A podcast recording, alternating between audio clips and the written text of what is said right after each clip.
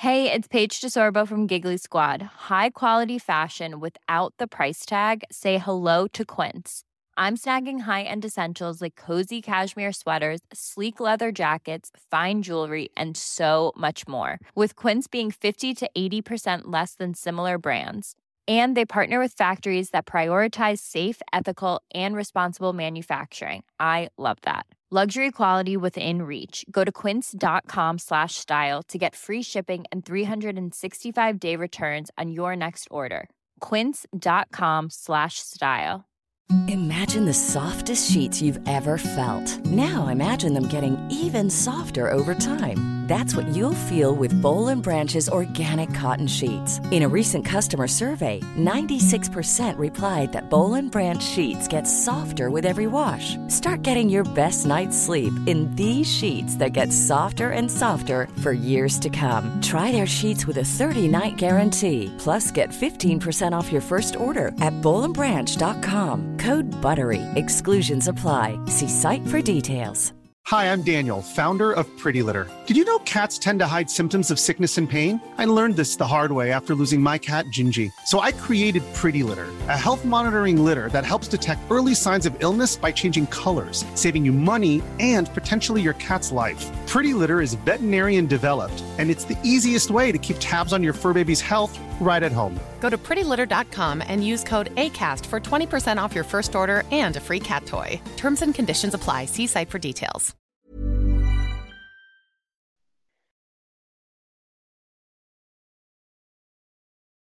Bonjour à toutes et tous et bienvenue dans le podcast Parents informés. Je suis Charline, la créatrice de ce podcast qui a pour vocation d'offrir aux parents et futurs parents de l'information sur la grossesse, la petite enfance et l'enfance sous forme de conversations détendues avec des intervenants spécialisés. Quand on devient parent, on se pose tout plein de questions et nous n'avons pas toujours la possibilité de les poser à des personnes de confiance.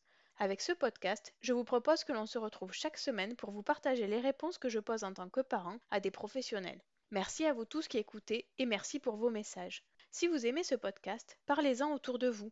Abonnez-vous sur une plateforme d'écoute comme Echo, E-E-K-O, Spotify ou encore Apple Podcast pour ne pas manquer la sortie des nouveaux épisodes. Laissez des commentaires pour dire pourquoi vous aimez ce podcast et partagez-le sur les réseaux sociaux à parents informés. Toutes ces actions sont vraiment essentielles pour que ce podcast continue de grandir. Vous pouvez retrouver tous les épisodes ainsi que leurs notes classées par âge et par catégorie sur le site internet www.parainformé.fr. Pour ce 16e épisode, je reçois Mélodie, chirurgienne dentiste dans un cabinet spécialisé dans la prise en charge des soins des enfants. Elle a également créé le compte Instagram La Petite Dent, dans lequel elle partage de nombreuses informations sur son métier et sur les dents des enfants. Quand on devient parent, on se découvre une passion pour les dents et on passe notre temps à les scruter. Est-ce que mon bébé a les gencives gonflées? Est-ce qu'il a une dent qui sort? Puis plus tard, on surveille quand est-ce qu'elles vont tomber et comment elles repoussent. Dans cet épisode, Mélodie nous explique toutes ces étapes. Elle nous explique également quelle influence ont la tétine et le pouce sur les dents. Elle détaille quand et comment brosser les dents de nos enfants, ainsi que l'importance du fluor dans le dentifrice dès le plus jeune âge. Elle aborde la formation des caries, pourquoi il est important de les soigner même sur des dents de lait, et les recommandations alimentaires simples pour les limiter. Enfin, elle aborde l'importance d'une visite annuelle chez le dentiste, même pour les tout petits. En conclusion de l'épisode, vous retrouverez une recommandation de dentifrice clean et avec fluor. J'espère que cet épisode vous plaira et vous souhaite une belle écoute. Bonjour Mélodie. Bonjour. Merci d'avoir accepté de participer au podcast. Avec vous, on va parler des dents des petits. Mais avant de commencer, est-ce que vous pouvez me présenter qui vous êtes, quel est votre métier? Moi, je m'appelle Mélodie, je suis docteur en chirurgie dentaire. du coup, je suis dentiste et je travaille un petit peu plus particulièrement dans un cabinet spécialisé en pédodontie. Donc, en fait, on traite que des enfants dans ce genre de cabinet. Donc, les dents des petits, ça me connaît. Oui. Alors, la première question que se posent les parents, en fait, on entend souvent ah mais votre bébé, il, bave, il a les gencives qui doublent. Mais quand on est parent pour la première fois, concrètement, cette phrase, elle ne veut rien dire. Alors, est-ce que vous pouvez nous expliquer qu'est-ce que ça veut dire doubler les gencives pour un bébé? Alors, effectivement, j'ai déjà entendu cette expression. C'est juste en fait le fait de dire que les gencives sont gonflées parce qu'elles vont laisser place à l'éruption des premières dents de lait. Donc c'est pas doubler les gencives, c'est juste que du coup elles ont un aspect un petit peu différent parce qu'en fait il y, a les dents qui sont en dessous. En fait. Après il y a plein d'autres symptômes hein, qui peuvent être associés. Il y a des enfants qui font des petites rougeurs, qui salivent effectivement beaucoup, qui mordillent des choses, ou qui pleurent, ou qui dorment un petit peu plus mal que d'habitude. C'est vrai qu'on a tendance à dire que les bébés qui dorment mal à une certaine période, on a tendance à dire qu'ils préparent les dents, effectivement. Mmh à partir de quel âge sortent les premières dents? Alors ça, c'est chacun son rythme, hein, chaque enfant est différent. Après, normalement, les incisives, donc les petites dents de devant, elles sont mmh censées, sortir entre 7 et 8 mois. Mais il y a des des enfants qui vont les faire plus tôt, d'autres plus tard. Il n'y a pas vraiment de règle, c'est une norme, mais chacun a son rythme. Donc celles qui sortent en premier, c'est les deux de devant et les en haut et en bas, c'est Voilà, c'est ça. Et après, comment ça s'enchaîne? D'abord, normalement celle, du bas, ensuite, celle du haut. Après, en général, on a plutôt les premières molaires qui arrivent et après, on a les canines. C'est un petit peu décalé. Ça va pas de devant vers l'arrière, ça va un petit peu devant, un petit peu derrière, ça revient au niveau des canines. Et puis après, en dernier, on a les deuxièmes molaires qui sont au fond au nombre de 4 également. D'accord, donc au total, il y en a combien? Donc au total, on en a 20, 10 en haut, 10 en bas. Et à chaque fois, en fait, par arcade, on a 4 incisives, 2 canines et 4 molaires, 2 de chaque côté. D'accord, ok. Il, faut combien de temps à peu près pour qu'elles sortent toutes? Alors chez les enfants, ça va très très vite, normalement. Après, pareil, hein, il y en a, ça prend plus de temps. Si après on voit qu'elles ont du mal à sortir, c'est peut-être qu'il y a quelque chose qui se passe sous-jacent qui bloque l'éruption. Mais normalement, ça va assez rapidement. Normalement, moi je dirais quand même quelques semaines. Ok. Est-ce qu'il y a des bébés qui naissent avec des dents? Alors oui, ça c'est possible. Ça peut arriver que bébé naisse avec des dents, mais c'est très rare. D'accord. Alors ma deuxième fille, elle a fait ses premières dents, elle avait 16 mois et demi. Oui, c'est un peu tard. Euh, ouais, parce que je comprenais pas pourquoi ses dents ne sortaient pas. Donc, ah, mais j'avais vu le médecin, du coup, on en avait discuté à la visite euh, avec le médecin, et elle m'avait dit que il fallait encore se laisser un mois, un mois et demi avant de, de s'inquiéter. Est-ce que c'est ça la norme? Oui, c'est ça. Moi, en général, je dis 18 mois à peu près. Euh, donc, un an et demi, si jamais il n'y a, pas de dents, c'est un peu inquiétant parce que c'est l'âge où normalement les premières molaires sont déjà là. Donc, euh, normalement, il y a déjà pas mal de dents qui ont poussé.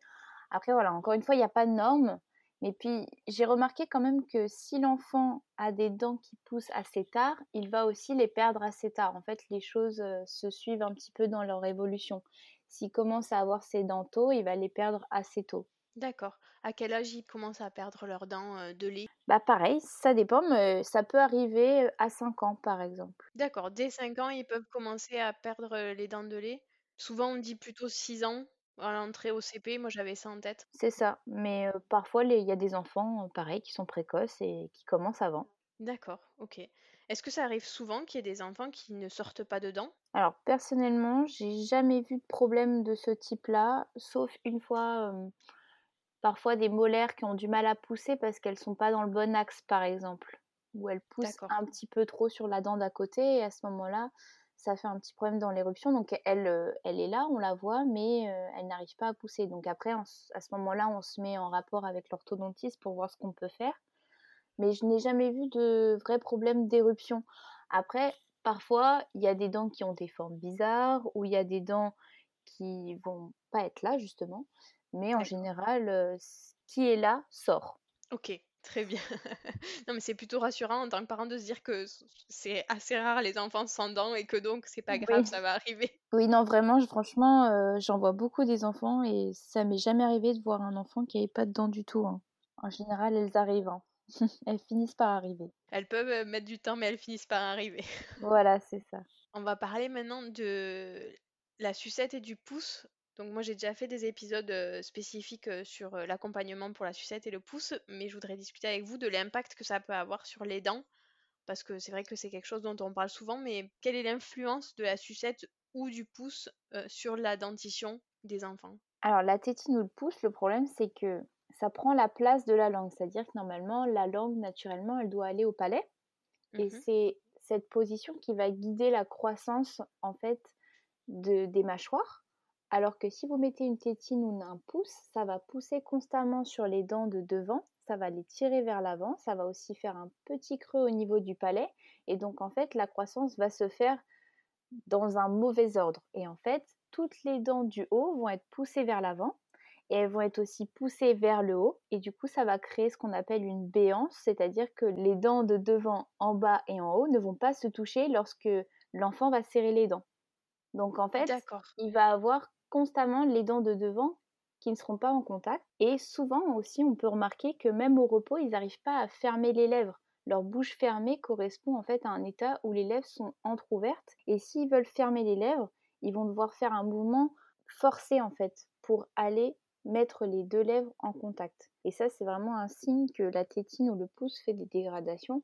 Après, ça dépend aussi encore une fois des enfants. Je pense que ça dépend aussi de la façon dont ils prennent ces choses-là, si c'est plutôt que la nuit ou si c'est juste pour s'endormir, parce qu'il y a des enfants qui vont avoir des grosses déformations et d'autres pas du tout. Mais voilà, le gros problème, c'est en fait la fonction, c'est-à-dire que les dents vont être très mal alignées et ça va créer des problèmes après d'un point de vue orthodontique pour plus tard. Et est-ce que ce désalignement, il, il va se remettre en place au moment où les dents définitives vont sortir ou est-ce que la position des dents de lait va influencer les positions des dents définitives? Alors déjà, si on arrête la tétine très tôt, c'est-à-dire vers 3-4 ans, on mmh peut voir des changements extrêmement intéressants parce que c'est un âge où l'os est encore très malléable et dès que cette parafonction, parce que c'est pas une fonction normale, le mmh fait de sucer une tétine ou un pouce, elle est partie, et bien à ce moment-là, en fait, les mâchoires reprennent leur croissance dans le bon ordre et du coup, on voit des changements extrêmement intéressant et bénéfique et on arrive à retrouver un état fonctionnel sans avoir recours à d'autres choses que juste l'arrêt de la tétine ou du pouce. Après, effectivement, ça c'est un autre sujet, c'est que les dents de lait, elles sont là aussi pour maintenir l'espace pour les dents qui vont arriver juste après, les dents permanentes. Donc après, on va peut-être en parler plus tard, mais si on perd les dents de lait trop tôt, on peut perdre l'espace qui est réservé pour les dents permanentes qui vont venir après. D'accord. Il y en a un qui a plus d'influence que l'autre ou est-ce que l'un ou l'autre c'est à peu près équivalent? Oui, il y a une différence quand même euh, au niveau euh, des déformations dans le sens où la tétine, elle va créer cet espace entre les dents de devant, euh, entre le bas et le haut. Et le mmh pouce, en plus, il va, en fait, il va vraiment pousser au niveau du palais. C'est ça que j'ai remarqué. Il va vraiment creuser le palais et il va un tout petit peu plus tirer les, deux incisives centrales euh, du haut vers l'avant. Ça fait un peu des, vous savez, des dents de lapin qui partent complètement vers l'avant. Ça fait un tout petit peu plus, voilà, de déformation au niveau de la mâchoire du haut. La tétine, c'est plutôt voilà l'espace entre le haut et le bas lorsque l'enfant serre les dents. Et mmh euh, le pouce, ça peut faire cet espace-là, mais ça peut aussi vraiment pousser les dents de devant et accentuer le creux au niveau du palais. D'accord, ok. Alors, on parle de plus en plus de l'alternative du machouillou. Euh, est-ce que c'est une bonne mmh alternative par rapport aux dents? Ou est-ce que finalement, vu que c'est aussi une parafonction, ça suffit pas? Alors, moi, honnêtement, je connaissais pas du tout le machouillou. Donc, j'ai regardé quand vous m'en aviez parlé.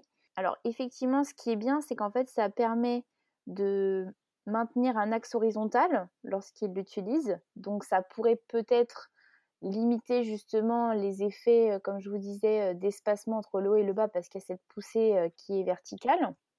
Après, voilà, comme je dis, le problème c'est que moi j'ai pas vraiment de recul là-dessus, je connais pas très bien, mais ça reste quand même une parafonction dans le sens où il va avoir quelque chose dans la bouche et du coup il va faire des mouvements avec ses lèvres et ses joues et ça peut aussi pousser les dents dans un certain sens. Donc je ne sais pas vraiment si c'est une super alternative. D'accord, ok.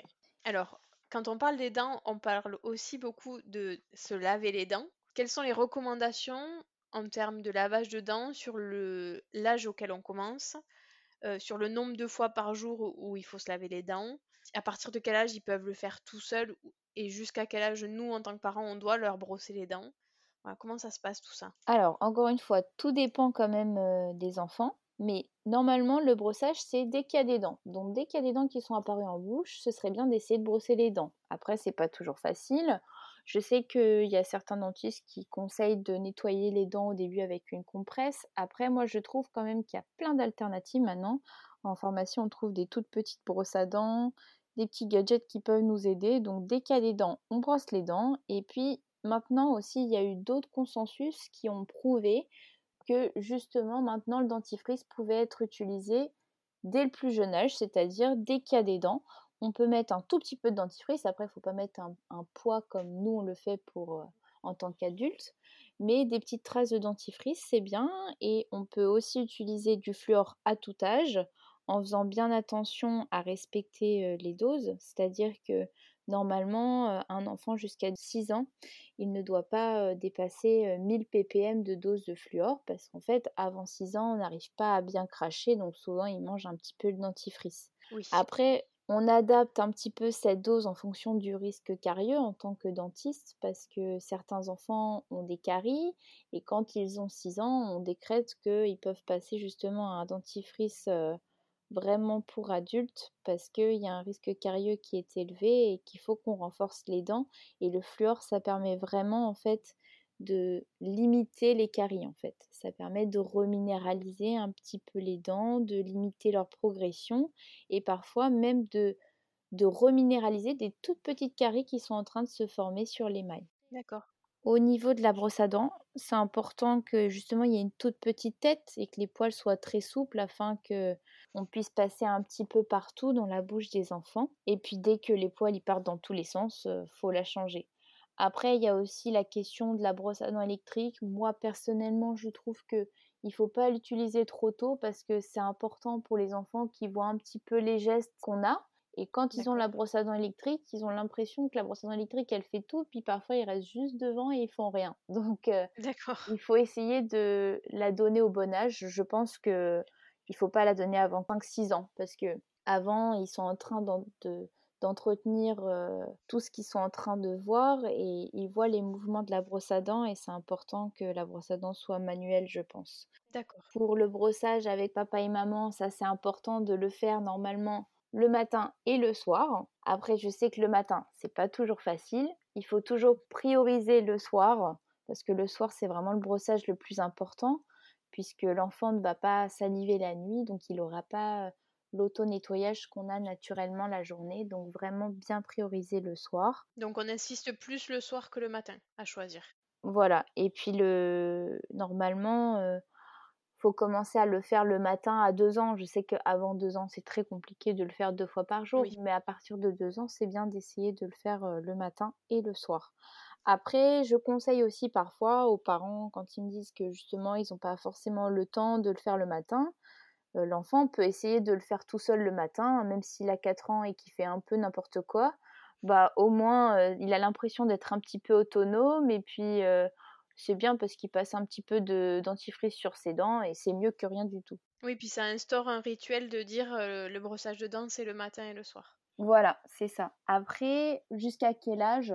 Alors, moi, je pense qu'une autonomie totale de l'enfant, euh, c'est 7 ans. D'accord. Après, parfois, euh, à 6 ans, ils arrivent à se brosser les dents tout seuls. Ça dépend vraiment de l'enfant, encore une fois. Il y a des enfants qui veulent pas se brosser les dents, donc les parents sont obligés de le faire. Après, il y a des parents aussi, je trouve, qui s'organisent bien dans le sens où euh, ils disent, euh, voilà, euh, tu fais, tu te brosses les dents, mais après je repasse. Ou mmh alors ils se brossent les dents et puis les parents vérifient aussi. Ça dépend, voilà, ça dépend de l'autonomie de l'enfant. Mais ce qu'on peut considérer, c'est qu'à 7 ans, normalement, il est vraiment autonome. Après, il faut quand même passer un petit peu dans le sens il faut dire allez tu t'es brossé les dents parce que oui, il faut vérifier que, ça, que, ça, a bien été fait et suffisamment longtemps. Oui voilà parce que les enfants ils oublient très vite quand même d'y aller. Alors c'est vrai que nous à la maison ce qu'on a instauré c'est que moi je me brosse les dents en même temps qu'eux. Oui ça c'est bien. On a fini le mmh. repas, on va se brosser les dents tous ensemble. Donc la petite qui a 3 ans et demi, effectivement, en général, elle fait pas grand chose toute seule, mais elle se brosse les dents en même temps que moi, et quand j'ai fini de me brosser les dents, je lui brosse ses dents. Oui, ça c'est très bien. Mais je le fais en même temps qu'eux parce que ça leur permet d'avoir un timing du temps qu'il faut y passer. Et puis vu qu'on est tous ensemble, ben ils oublient pas qu'il faut brosser les dents. Oui, effectivement, c'est une bonne technique. Après, il y a aussi la technique du sablier qui peut être sympa. Ou alors, euh, moi j'ai aussi des brosses à dents qui clignotent, par exemple, pendant une minute donc comme ça, elles clignotent. Pendant une minute, ils font le brossage du haut et après, elles reclignotent et pendant une minute, ils font le brossage du bas. Ça peut être bien aussi. Voilà, il y a différentes petites astuces, mais oui, essayez de bien instaurer les deux minutes de brossage. D'accord. Donc le brossage de dents, c'est deux minutes. Au moins deux minutes normalement. On dit deux à trois minutes, mais déjà, si tout le monde faisait deux minutes complètement, ce serait génial. Oui, c'est clair. Tout à l'heure, vous parliez du, de la quantité de fluor dans le dentifrice. Oui. Comment on sait, quand on choisit un dentifrice, euh, qu'on a la bonne quantité de fluor? Alors normalement, oui, c'est écrit au, dos, ou parfois même euh, sur le devant du dentifrice.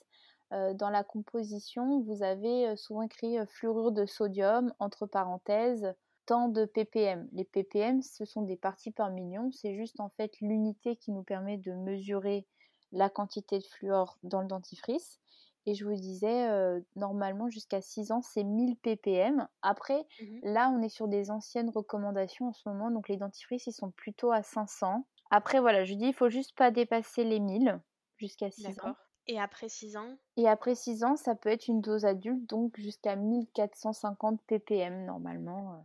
En général, c'est ça euh, pour les dentifrices adultes. D'accord, ok. Voilà. Alors, les dentifrices, c'est comme tous les produits cosmétiques pour les enfants, c'est très marketé. Donc, il y a des dentifrices pour les 2-3 ans, il y a des dentifrices pour les 3-6 ans, les dentifrices pour les 6-11 ans. Mmh. Est-ce que tout ça, ça a un intérêt ou vraiment il n'y a que la partie fluor qui est intéressante dans le dentifrice et les quantités de fluor qui sont à vérifier et puis finalement le reste, c'est que du marketing? Alors pour moi oui, c'est que du marketing. Après en fait quand même ils adaptent quand même le packaging en fonction de l'âge, ils adaptent aussi le goût parce qu'il y a des enfants aussi qui ont des problèmes avec le goût du dentifrice. Je sais qu'il y en a qui ne supportent pas cela. Donc voilà, il faut trouver un juste milieu pour que l'enfant soit bien, qu'il ait envie de se brosser les dents. Donc s'il a envie d'avoir un, dentifrice Power Rangers, euh, pourquoi pas. Mais euh, oui, normalement, oui, c'est que du marketing. Et je vous dis, tant que le dentifrice il contient euh, une dose à 1000 ppm, ça ne me mmh pose pas de problème. Mais voilà, pour moi, c'est que du marketing. Et il n'y a pas vraiment de différence entre un dentifrice qui est pour les 3-6 ans ou pour les 5-6 ans. Ou... Oui, donc après, il faut adapter juste la quantité de fluor en priorité et après le goût pour que le brossage de dents, ce soit un plaisir et qu'il soit fait, en fait. Que ce soit pas un problème pour brosser les dents derrière, quoi. Oui, mais voilà, je vous dis vraiment, le critère, c'est la dose de fluor. C'est hyper important parce qu'il y a beaucoup de dentifrices bio maintenant qui se vendent sans fluor et notamment chez les petits, je l'ai observé. Donc vraiment faire attention à utiliser un dentifrice fluoré.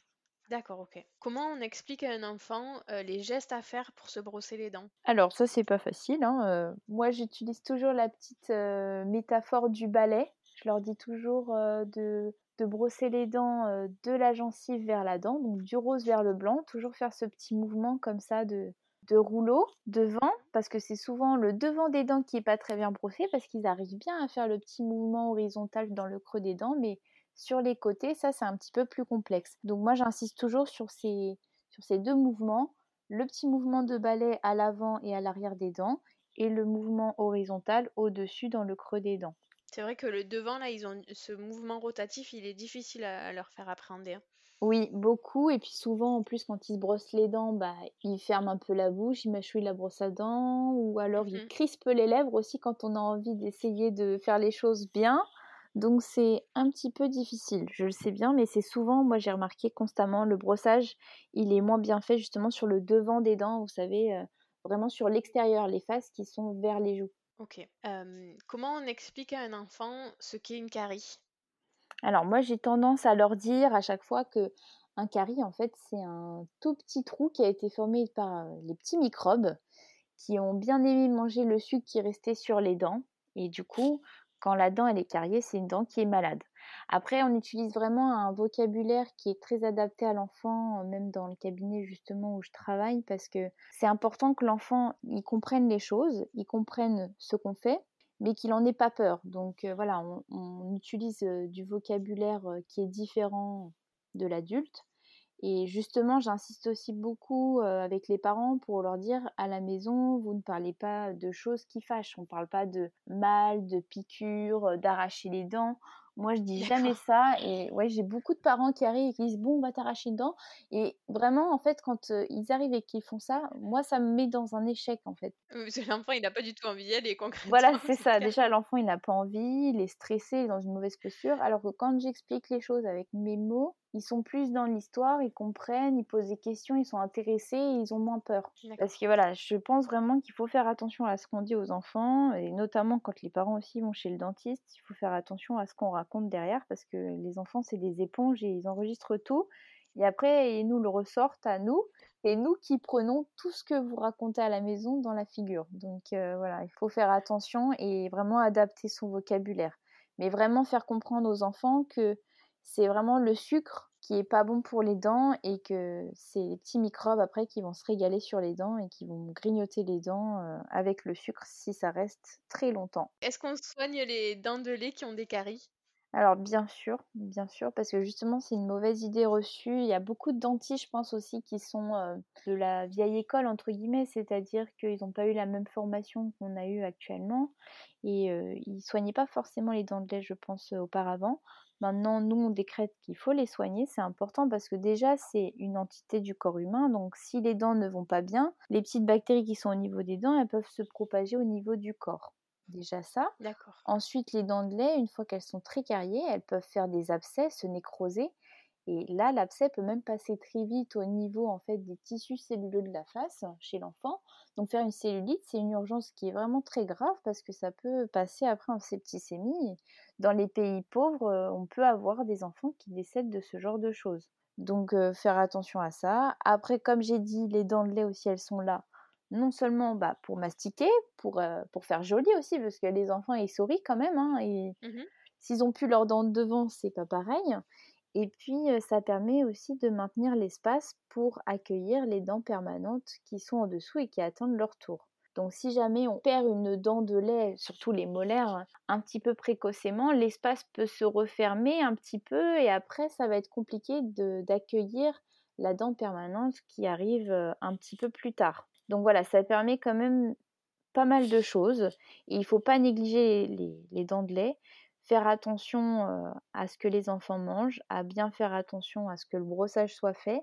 Et puis, ce serait bien aussi d'aller plus souvent chez le dentiste parce que malheureusement, c'est dans notre système un petit peu français, on va chez le dentiste quand ça va pas très bien, alors que on devrait aller chez le dentiste aussi quand ça va bien et pour confirmer que tout va bien et qu'on peut poursuivre dans la bonne voie.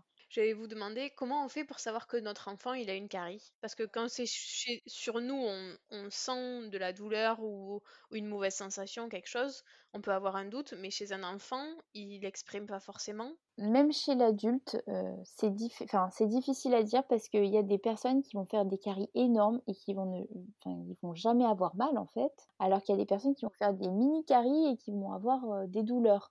Donc ça dépend. Les douleurs, c'est inconstant en plus chez l'enfant parce qu'il peut avoir aussi mal parce qu'il a une dent qui pousse ou alors parce qu'il y a une dent qui bouge. Donc c'est pas forcément une carie, il faut pas se fier à la douleur.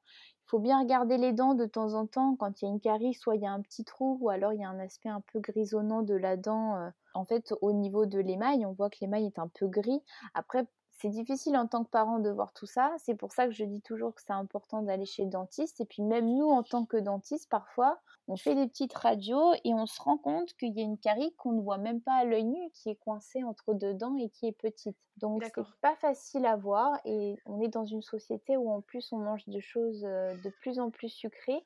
Et malheureusement, il y a de plus en plus de caries, j'ai l'impression, chez l'enfant c'est la sensation que j'ai, mais il y a quand même, oui, il y a beaucoup de parents qui donnent euh, des bonbons un petit peu n'importe quand dans la journée, ou alors il faut faire aussi attention, euh, les parents qui laissent les enfants s'endormir avec un biberon, ça, ça arrive très très souvent. Euh, on appelle ça le, syndrome du biberon, donc les enfants s'endorment avec un biberon de chocolat la nuit. Et là, à ce moment-là, bah, on a toutes les dents qui se carient, souvent d'un côté aussi, parce que l'enfant, il dort en général préférentiellement à gauche ou à droite. Donc ça aussi c'est un problème que j'ai vu très souvent quand j'étais à l'hôpital. Donc le syndrome du biberon, faire attention vraiment à limiter les choses la nuit et justement à empêcher l'enfant de, s'endormir avec un biberon plein de sucre. Ça c'est important. Après les aliments à éviter forcément, les bonbons et les sodas. Euh, je dis pas qu'il faut pas en prendre. Après, il faut juste que ce soit bien fait, c'est-à-dire que ce soit occasionnel et que ce soit pris par exemple au moment des repas, au dessert, et pas en plein milieu de la journée alors que on n'a pas le flux salivaire qui est euh, égal à celui qu'on peut avoir lors d'un repas. Et du coup, ça va laisser le, sucre plus longtemps sur les dents. D'accord. Après, voilà, c'est difficile à, à éviter chez les enfants quand même. Mais voilà, il faut essayer de canaliser les choses, et limiter et les prendre au bon moment. D'accord. Donc tout à l'heure, on a dit que les dents de lait elles se perdaient entre 5 et 7 ans selon les enfants. Oui. Combien de temps les dents définitives, elles mettent à pousser une fois qu'on a perdu les dents de lait? Alors encore une fois, ça dépend vraiment de l'enfant et de ce qui s'est passé avant. Par exemple, euh, si on se rend compte qu'il y a une dent de lait qui bouge beaucoup et euh, qu'il y a la dent définitive qui pousse un petit peu devant ou derrière, ça, ça arrive de temps en temps. Justement, la dent permanente, elle n'est pas dans le bon axe. Donc du coup, elle pousse D'accord. pas la dent de lait en fait à, à sortir. Et à ce moment-là, euh, la dent de lait bouge mais n'arrive pas à tomber. Et là, à ce moment-là, euh, on va enlever la dent de lait euh, chez le dentiste et la dent va se repositionner assez facilement et rapidement puisque en fait, on va avoir l'effet, si vous voulez, d'aspiration parce qu'il y a le trou qui va être laissé par la, la dent de lait retirée et donc du coup, la dent va arriver plus facilement. Donc ça dépend un petit peu, voilà, de comment la dent tombe, comment est la dent permanente en dessous. Et puis des enfants aussi, comme je dis, ça dépend. Franchement, il n'y a pas vraiment de règles, mais parfois ça m'arrive d'enlever une dent de lait un jour J et puis une semaine plus tard, je vois déjà la dent permanente qui arrive en dessous. hein. D'accord, ok. Donc c'est pas forcément très long. Ça peut, mais c'est pas forcément très long. Voilà, chez l'enfant, moi je trouve que tout va très vite. hein. Parfois, euh, en un mois, la dent en dessous, elle est déjà là. hein. D'accord, ok. Tout à l'heure, on parlait de faire des visites chez le dentiste, y compris quand il n'y a pas de problème. Quelles sont les visites qui sont, euh, entre guillemets, ou- obligatoires ou au moins qui sont prises en charge euh, par la sécurité sociale pour les enfants? Euh, moi déjà, je dirais pas qu'il y a des visites obligatoires. hein. Mhm. parce que je vous dirais que ce serait mieux de venir tous les ans. C'est comme je dis, c'est bien d'habituer l'enfant à l'univers du dentiste, euh, qu'il n'en ait pas peur, euh, parce que le jour où il y a un problème, après, euh, il comprend pas ce qui se passe. Mhm. Ce qui est bien, c'est de commencer à partir de deux ans à peu près, parce qu'à deux ans, euh, normalement, toutes les dents de lait sont censées euh, quasiment arrivées. Donc c'est intéressant de commencer par là. Après, parfois à deux ans, les enfants, ils arrivent, ils sont très effrayés, ils veulent pas montrer leur bouche, bah c'est pas grave, au moins on a compris que ça n'allait pas euh, cette année-là et on voit l'année d'après. Mais au moins on essaye, qu'ils regardent aussi voilà nos instruments, le fauteuil, euh, notre petit miroir, la lumière, qui se familiarisent avec tout ça. Et en fait, donc au niveau des visites qui sont remboursées par la sécurité sociale, on a en fait à partir de 3 ans, depuis cette année, ils ont instauré la première visite à 3 ans. Et après, tous les 3 ans, vous recevez aussi un papier euh, pour cette visite euh, de la sécurité sociale, en fait, qui est remboursée à 100%.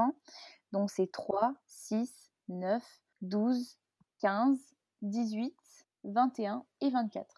Bon, c'est plus les enfants, mais jusqu'à 24 ans. Donc ça permet en fait, euh, lorsque vous allez chez le dentiste, d'avoir euh, en fait la consultation à 100% remboursée par la sécurité sociale. Et après aussi, si jamais il y a des soins à faire derrière, dans les six mois qui suivent cette visite-là, les soins sont remboursés à 100%. Donc c'est-à-dire que d'habitude, euh, c'est à peu près un ratio de 70% sécu, euh, 30% mutuelle. Bah, du coup, vous avez tout à 100% euh, avec la sécurité sociale. Et puis, il y a même des cabinets qui font euh, du tiers payant. Donc, vous payez pas et nous, on se fait rembourser directement. Ça dépend un petit peu des caisses d'assurance maladie. Mais voilà, ça incite les, les parents à venir, ça, je trouve ça bien. Après, voilà, comme je dis, c'est bien de, de venir quand De tout va bien. tous et- les ans quand tout va bien pour habituer aussi les enfants à y aller euh, sans difficulté. Après, je sais que c'est pas facile de, de trouver un praticien qui prend les enfants aussitôt. Donc, euh, mais une fois que vous l'avez, vaut mieux le garder sous le coude et, euh, et puis poursuivre. Voilà. Et puis moi, j'ai même des enfants maintenant, ils sont tellement habitués d'aller chez le dentiste qu'ils réclament aux parents euh, d'aller chez le dentiste. C'est vrai quand ils connaissent les professionnels, c'est toujours plus facile d'y aller. Et donc, effectivement, le jour où ça va plus, c'est aussi plus facile de les faire soigner quand ils y sont déjà allés et qu'ils connaissent et, et qu'ils savent où est-ce qu'ils vont. Voilà, c'est ça. Écoutez, je pense que j'ai fait le tour des questions que j'avais. Est-ce que vous voyez quelque chose à rajouter? Alors moi, je voulais juste revenir sur l'histoire du fluor quand même, parce que Oui. c'est, enfin, c'est quand même très très discuté en ce moment. Et je voulais revenir sur le fait que on pense qu'en donnant trop de fluor au niveau du dentifrice, ça puisse créer des taches sur les dents, parce qu'il y a beaucoup de parents qui pensent ça, alors qu'en fait c'est une fausse idée. Donc la fluorose, effectivement, c'est une intoxication entre guillemets au fluor. Mais ce n'est pas causé par le dentifrice, c'est causé en fait par d'autres choses, par exemple des comprimés que l'enfant aurait pu prendre quand il était très très jeune pour soi-disant renforcer les dents, parce que les pédiatres, ils le faisaient auparavant, il y en a encore qui le font. Et ça, justement, ça peut créer un surdosage, en fait, au niveau systémique, parce que ça passe dans le sang, tout ça, et ça peut faire des taches au niveau des dents. Donc si jamais il y a des taches, ce n'est pas en rapport avec le dentifrice, mais plutôt justement avec les apports fluorés qu'on a eu avant, en rapport avec des comprimés ou encore de l'eau fluorée. Voilà, c'est parce que c'est une mauvaise idée reçue et du coup ça peut faire peur à certains parents de mettre du fluor sur les dents des enfants, mais il faut vraiment comprendre que lorsqu'on met du fluor sur les dents, c'est une action qui est vraiment localisée et on va avoir en fait une action de renforcement des dents, mais les dents sont déjà minéralisées, donc ça ne peut pas faire de tâches. Et si jamais l'enfant en avale un petit peu, c'est pas très grave parce que la dose elle est adaptée à son âge et qu'on ne met pas trop de dentifrice sur la brosse à dents. Quelle est la quantité de dentifrice à mettre euh, sur les brosses à dents euh, des petits? Alors normalement, on dit qu'on met euh, des petites traces jusqu'à 2 ans, donc vraiment un tout petit peu de dentifrice, donc de 0 à 2 mmh ans. Après, il me semble que de 2 à 3 ans, on met un tout petit poids, puis après, de 3 à 6 ans, on met un poids normal sur la brosse à dents.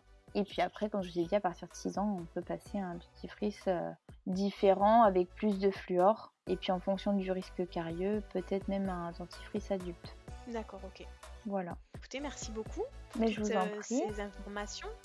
Cet épisode touche à sa fin. J'espère qu'il vous a plu. Si c'est le cas, parlez-en autour de vous, à vos amis qui pourraient être intéressés sur vos réseaux sociaux. Parlez-en également à votre sage-femme, votre médecin généraliste, votre pédiatre ou tout autre professionnel qui vous accompagne afin qu'à leur tour, ils puissent en parler à d'autres parents. En complément des informations fournies dans cet épisode par Mélodie, j'ai contacté Mélina de l'épisode 11 sur les produits cosmétiques clean pour qu'elle me fournisse une recommandation de dentifrice à la fois clean et contenant du fluor. Elle a trouvé le dentifrice Douceur Bio de Planet Kid. Je vous mets le lien vers l'article de son blog dans les notes de l'épisode disponible sur les plateformes d'écoute et sur le site internet du podcast www.parentinformé.fr.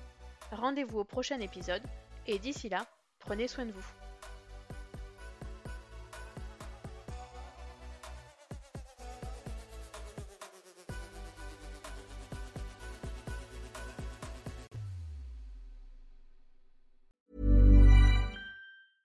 Hey, it's Paige DeSorbo from Giggly Squad. High quality fashion without the price tag. Say hello to Quince.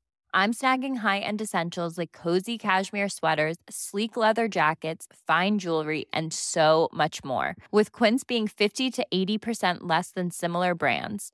And they partner with factories that prioritize safe, ethical, and responsible manufacturing. I love that. Luxury quality within reach. Go to quince.com slash style to get free shipping and 365-day returns on your next order.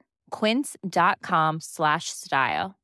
Imagine the softest sheets you've ever felt. Now imagine them getting even softer over time. That's what you'll feel with Bowl and Branch's organic cotton sheets. In a recent customer survey, 96% replied that Bowl and Branch sheets get softer with every wash. Start getting your best night's sleep in these sheets that get softer and softer for years to come. Try their sheets with a 30-night guarantee. Plus, get 15% off your first order at bowlandbranch.com. Code BUTTERY. Exclusions apply. See site for details.